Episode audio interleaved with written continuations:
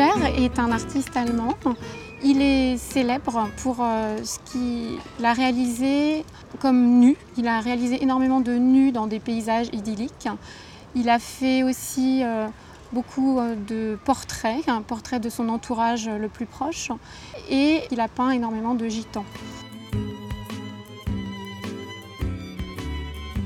Le pas décisif, c'est l'adhésion au Brücke, le premier mouvement d'avant-garde expressionniste allemand. Euh, le Brücke édite un, programme de quelques phrases dans lequel les artistes euh, indiquent euh, qu'ils sont des rebelles, qu'ils s'opposent aux forces conservatrices et qu'ils prônent l'immédiateté et l'authenticité.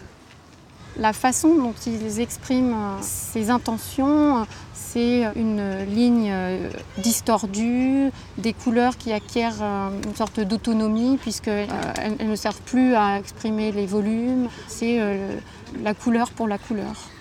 Il y a un aspect social dans le Brücke, et notamment par l'adhésion des artistes à ce qu'on appelle à l'époque les mouvements de réforme de la vie. Par exemple, la fuite des villes qui, sont étouffantes. Il y a certains réformistes qui pratiquent ce qu'on appelle le FKK, le Freikörperkultur. Et puis euh, un, autre aspect des réformes de la vie, c'est aussi la liberté euh, sexuelle, la liberté amoureuse. Les réformes de la vie, c'est euh, les hippies avant l'heure.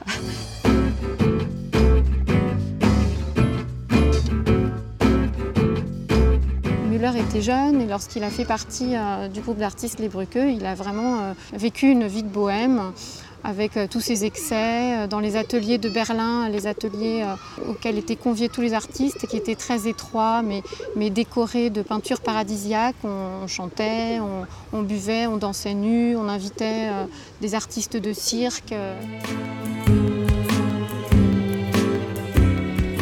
Commence ses premières peintures euh, gitanes en 1919. Alors certains historiens de l'art ont voulu dire que euh, c'était un retour euh, aux, origines, ce qui était en fait déjà le cas dans les peintures idylliques au bord des lacs à Maurice-Bourg, mais les gitans représenteraient un peuple primitif, entre guillemets, il y a aussi les valeurs gitanes, la, liberté, l'amour, le partage, et puis la, culture de l'être et pas de l'avoir. On sait que par exemple à sa mort, euh, il avait très peu d'effets personnels. Euh, c'est quelqu'un euh, qui désirait vivre avant tout.